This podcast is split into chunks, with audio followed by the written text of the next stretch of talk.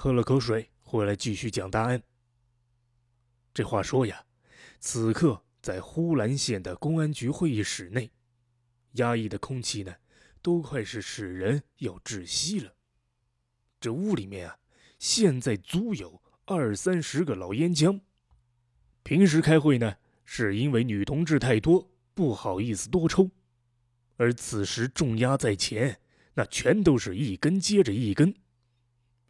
刘野、董超和张福田三个人啊。都是两眼通红。这一天晚上的追捕工作，足足持续了九个小时。在这期间，任何人出入呼兰县城都要被严格盘查。然而啊，没有任何的可疑人员被发现。而在这群领导当中，刘野呀，算是最冷静的一个。他这个时候就清了清嗓子。对两位刑侦专家问道：“两位专家，昨天晚上有什么发现没啊？”这吴国庆啊，他就这么环视了会场一周，然后呢，就故意放大声音说道：“我觉得这个人没有逃远，而且此时啊，还在我们的包围圈当中。”还有这句话，就像是个响雷。一下子呢，将所有人已经出窍的灵魂都给拉了回来。而另一个专家董仲行也是点了点头，说道：“没错，没错，这个人啊，应该还在我们的包围圈当中。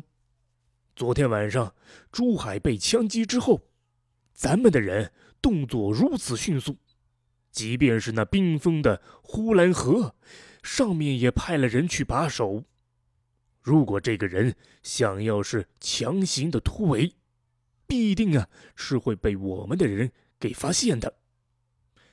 而且这个呼兰县啊，地处平原，没有山也没有沟，他想要偷偷潜出去的可能性呢，也比较小。因此啊，我和哎老吴觉得，这个人一定还在我们的包围圈当中。吴国庆呢，也是点了点头。这个人啊，敢于顶风作案，肯定是有所倚仗。他很可能呢，就是个单身，或者呀，有着独立的住所。即便啊，他是长时间的离开，也不怕被别人发现。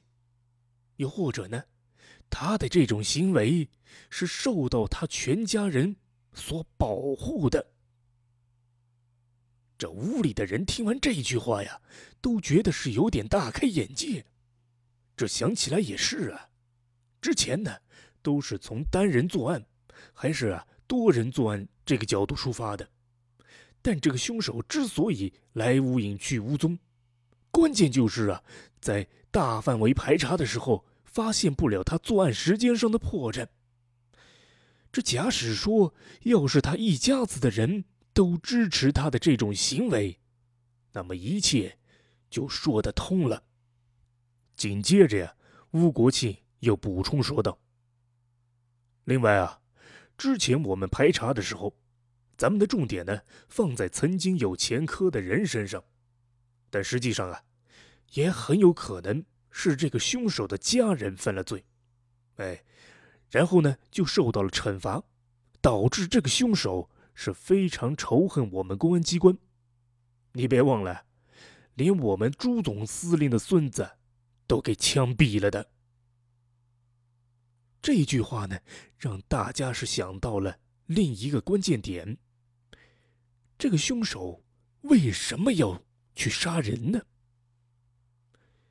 如果他真的是和警察有仇，那么问题就很简单了，这得多大的仇啊！啊！杀父之仇，夺妻之恨。如果是这样，那这凶手至少和其中一名被杀害的警察会有很深的过节。但假使他被打击处理过，那确实啊，有可能是会针对警察这个群体。但这个处理得有多重呢？十年，二十年？其实呢？说句实在话，从改革开放到案发的现在，也不过是十余年。咱中华人民共和国的刑法呀，是一九七九年才制定的，之前呢，一直是靠着条例和各种红头文件去判的刑。八三年啊，又迎来了一场声势浩大的严打。因此呢，在这一段时间里，对一些案犯的量刑确实存在着一些的问题。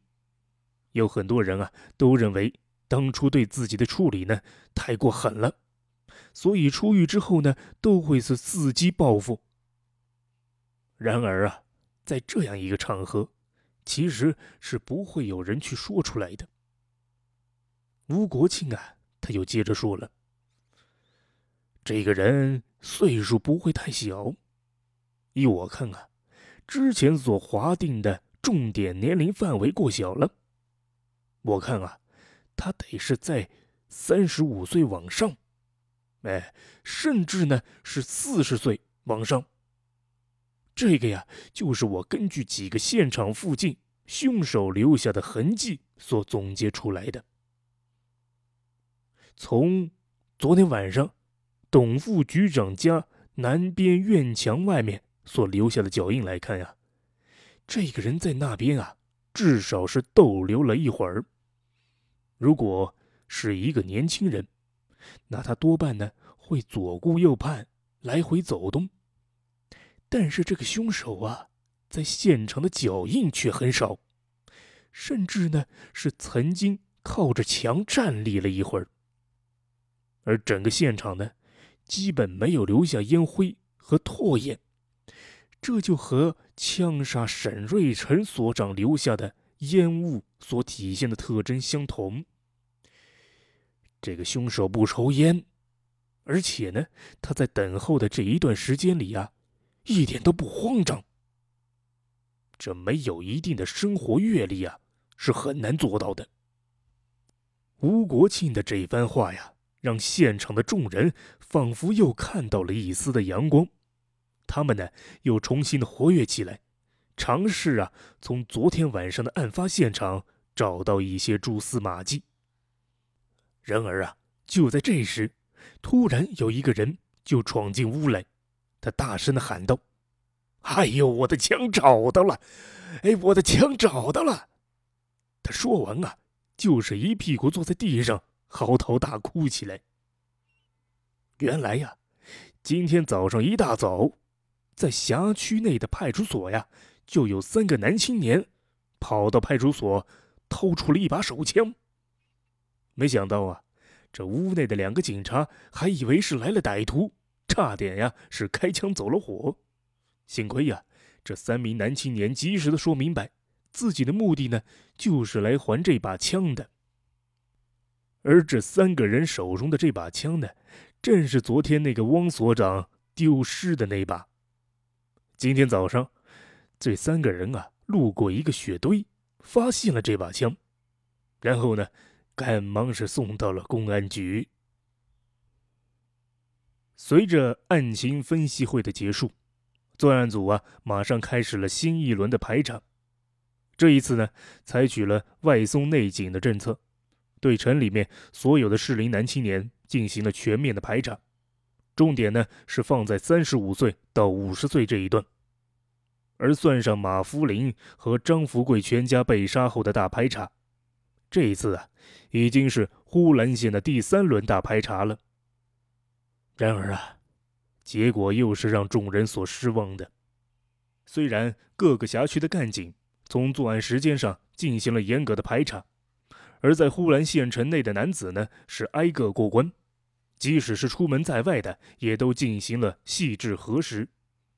但这个凶手啊，却似乎是再一次消失了，仿佛呢，他从来没在这个县城作案一般，更加呀，是谈不上离开，他就像是团空气一般，和整个天空呢，融为了一体。董忠兴和吴国庆的脸色也和专案组其他成员一样，逐渐变得憔悴了。他们呀，在呼兰县待足了半个月，之后呢，两位刑侦专家是不得不带着遗憾返回了北京。